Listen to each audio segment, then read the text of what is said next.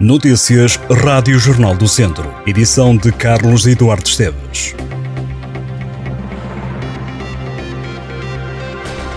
As dúvidas ainda são muitas e há quem faça contas às medidas de apoio às famílias apresentadas pelo governo para fazer face à inflação. Uma das maiores queixas prende-se com as pensões, que vão acabar por sofrer uma redução. Do resto das medidas, há quem fale em descontos e migalhas, mas também em ajudas que são bem-vindas. O pacote de medidas inclui, entre outros, um pagamento extraordinário de 125 euros a cada cidadão não pensionista, com um rendimento até 2.700 euros brutos por mês e a atribuição de 50 euros a todas as famílias por cada adolescente até aos 24 anos que tenham a seu cargo.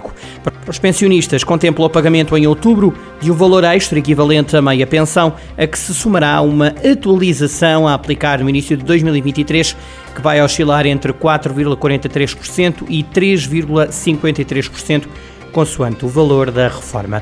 Ora, é neste ponto que os pensionistas dizem que vão ficar a perder dinheiro, porque se fosse para aplicar a lei no início de 2023, os aumentos deveriam ser na ordem dos 7% e não no intervalo agora anunciado pelo Governo, uma vez que as pensões seriam atualizadas de acordo com o valor da inflação. O Jornal do Centro ouviu os partidos políticos sobre estas medidas.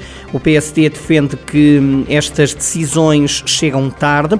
O social-democrata Hugo Carvalho fala no aumento fictício das pensões. Para o PSD falta também a ajuda no gás. Já o socialista João Azevedo considera que este pacote de medidas é uma obrigação do Estado e uma intervenção direta junto das famílias e um aumento muito substancial de apoios para que as famílias possam superar um momento difícil. Já o presidente da Distrital do Chega, João Tilly, diz que as medidas anunciadas pelo Primeiro-Ministro são uma fraude, considerando uma esmola. As medidas de 50 euros mais 125 euros para crianças e famílias. O também cabeça de lista do Conselho Nacional do Partido Chega considera inacreditável considerar-se que esta ajuda mitiga seja o que for. Também o Bloco de Esquerda é bastante crítico quanto às medidas anunciadas por António Costa.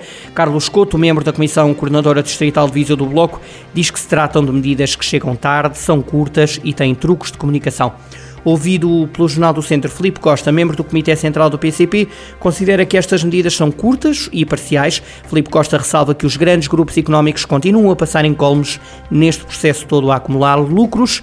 O PCP defende que a solução passa pelo aumento do salário mínimo no imediato para os 800 euros e pela valorização das pensões. Também a Iniciativa Liberal se mostra contrária às novas medidas de Costa. Sérgio Figueiredo, coordenador-geral da IEL em Viseu, afirma que este é um pacote que ajuda mais a propaganda do governo do que os portugueses. O ex-cabeça de lista da IEL em Viseu nas últimas legislativas refere que a devolução direta de dinheiro que é dos contribuintes é pontual e não terá impacto nas condições de vida das pessoas.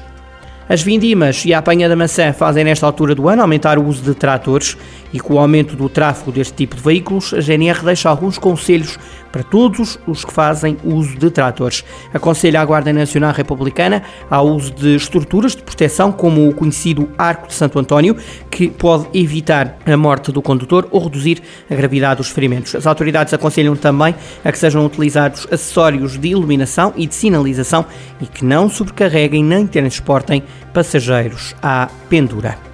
O Governo atribuiu o Estatuto de Utilidade Pública pelo prazo de 10 anos às Comissões Vitivinícolas Regionais do Dão, em Viseu, e do Távora Varosa, em Tarouca. Num despacho publicado em Diário da República, assinado pelo Secretário de Estado da Presidência do Conselho de Ministros, André Moscaldas, é referido que a Comissão Vitivinícola Regional do Dão tem desenvolvido, desde a sua constituição em 1989, relevantes e meritórias atividades de interesse geral na sua área de atuação, sem fins lucrativos. No que respeita à CBR do Távora Varosa, o despacho sublinhou que desde a Constituição em 1999 tem igualmente desempenhado sem fins lucrativos relevantes e meritórios atividades de interesse geral na sua área de atuação.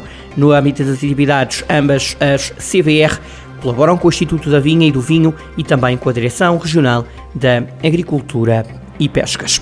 Diz ele ainda que o Viseu 2001 organiza no fim de semana de 17 e 18 de setembro mais uma edição do Woman Cup Solidário. Trata-se do terceiro torneio de solidariedade que junta três equipas de futsal feminino em Viseu. Para além do Viseu 2001, que apadrinha este torneio, em Viseu vão estar a Académica de Coimbra e o Sporting. No sábado, dia 17, a partir das 9 da noite, há jogo entre o Viseu 2001 e o Sporting no pavilhão Colégio da Via Sacra. No domingo, dia 18, o Pavilhão do Fontelo recebe dois jogos. Académica de Coimbra Viseu 2001 às 11h30 da manhã e às 5 da tarde haverá duelo entre o Sporting e a Académica. No domingo, o Viseu 2001 aproveita a presença de público para fazer o jogo de apresentação da equipa sénior masculina do clube a partir das 7 e um quarto da tarde. Cada bilhete custa 1 euro e garante acesso a todos os jogos. As receitas revertem totalmente a favor da PPA CDM de Viseu. Este é um torneio que integra a programação da Feira de São Mateus no regresso do desporto à Feira Franca.